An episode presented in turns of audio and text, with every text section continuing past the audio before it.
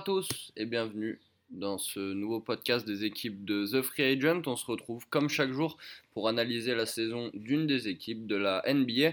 Et aujourd'hui, c'est au tour de la saison des New York Knicks d'être analysée par nos équipes. Bilan global, satisfaction et déception en passant par la draft, tout vous sera détaillé euh, dans ce podcast afin de vous préparer au mieux pour la saison prochaine. On va commencer par le positif avec euh, la satisfaction. On attendait une confirmation des progrès de R.J. Barrett qui sortait d'une bonne saison sophomore. Il a fait mieux que ça. L'arrière de 21 ans démarre sa saison dans les rangs de la précédente avec une moyenne d'environ 17 points par match sur octobre et décembre. Malgré un petit creux en novembre où il tourne à moins de 13 points dès 2022, le chouchou de New York prend de réelles responsabilités et élève son niveau de jeu. Il prend plus de tirs chaque soir et gagne en réussite. Il inscrit au final 21,8 pions par match à 43,6% de réussite en janvier, dont un très propre 40,2% à 3 points. Une progression qui se poursuit au mois de février, cependant entachée par une petite blessure à la cheville qui lui a fait rater quelques matchs. Le Canadien n'en a disputé que 6 mais tourne à 28,3 points de moyenne, dont un carton à 46 pions pour la réception du hit, son record en carrière. Il confirme en mars en prenant plus de 20 tirs par soir et affiche une moyenne de 24,6 points à plus de 40% de réussite. RJ Barrett prend les rênes d'Enix sur de plus en plus de matchs et les prestations décevantes de Julius Randle centralisent le rôle du sophomore, au profit de son émancipation dans la franchise. Malgré un pourcentage en baisse, il réalise finalement une saison 2021-2022 avec 70 matchs à son compteur, à 20 points de moyenne contre 17,6 la saison dernière.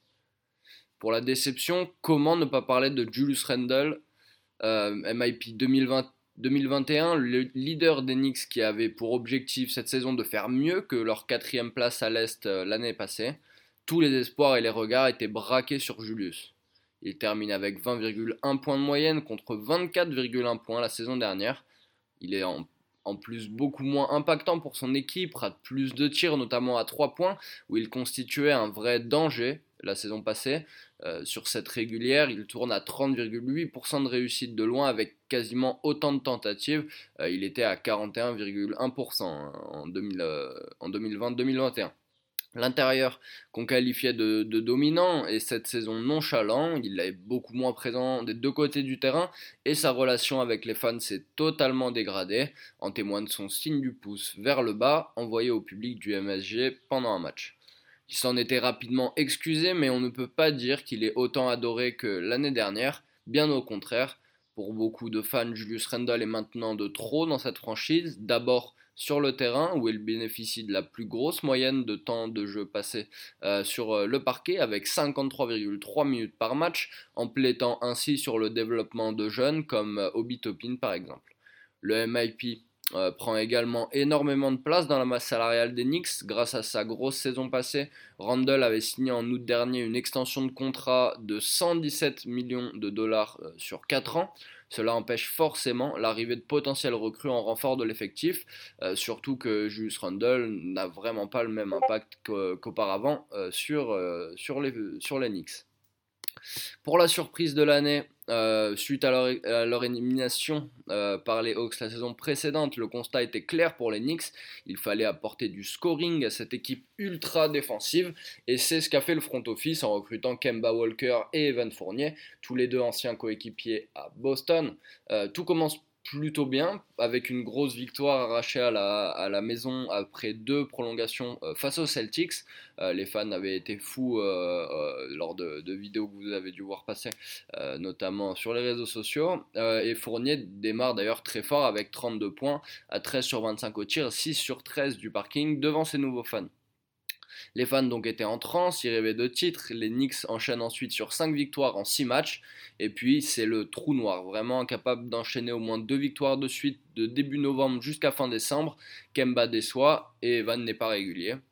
Et donc le, pire reste à venir puisque le meneur est starter à chaque fois qu'il joue mais ne reste qu'en moyenne 25,6 minutes sur le parquet, euh, le plus faible total dans toute sa carrière. Et ses lignes de stats n'ont jamais été si basses. Il a un jeu qui est pas fluide, pas cohérent, une connexion avec ses, coéquipiers qui marche pas et Kemba n'aligne pas non plus en tir. Euh, donc il signe des records personnels dans le négatif en termes de points par match, 11,6 euh, et en passe décisive, donc 3,5. Il présente un mois de janvier et de février calamiteux, à respectivement 7,8 et 8,3 points par match, avec des pourcentages à 24% et 30%. C'en est trop pour le staff new-yorkais qui décide de l'écarter à la mi-février. Et le passage de Kemba Walker chez les Knicks tourne un échec euh, vraiment désolant. Pour ce qui est de l'été à venir maintenant, euh, regardons vers le futur. Euh, une chose est sûre, en tout cas, Léon Rose va avoir du pain sur la planche cet été. Euh, le GM d'Enix doit absolument trouver une solution au poste de meneur. Emmanuel Quickley sort d'une deuxième saison correcte, mais peut-il vraiment prétendre à une place dans le 5 majeur? Ce n'est pas trop ce que disent les rumeurs pour le moment. Le front office semble chercher à recruter un joueur pour mener l'équipe.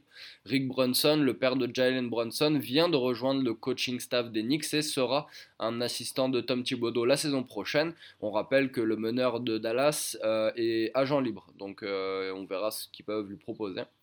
On parle aussi de D'Angelo Russell, le meneur des Wolves pourrait être disponible. Et Jordan Rosas, euh, l'ancien GM euh, de, Minnesota, euh, est désormais à New York. la franchise aime énormément euh, Jaden Ivey pour la draft, mais le meneur de Purdue ne devrait euh, plus être disponible au 11e choix.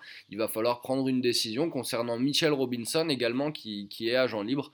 Euh, et l'autre interrogation, c'est le cas Julius Rundle, évidemment, un transfert peut-être. cela libérait dans tous les cas du temps de jeu pour le développement et puis de la masse salariale, évidemment. Euh, Obi Topin, par exemple, pourrait devenir euh, titulaire au poste 4 en cas de départ du MIP. RJ Barrett également pourrait prendre les clés euh, de l'équipe d'une équipe en reconstruction, d'accord, mais avec de, belles ambitions pour le futur, avec des joueurs talentueux.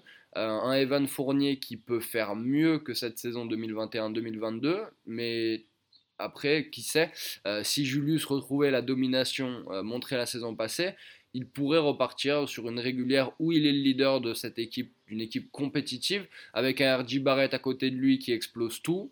Le doute est permis, en tout cas, euh, on verra ce que nous proposent les Knicks euh, la saison passée.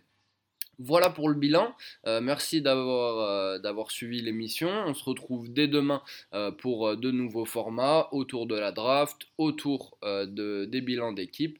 voilà, passez une très bonne journée et à bientôt.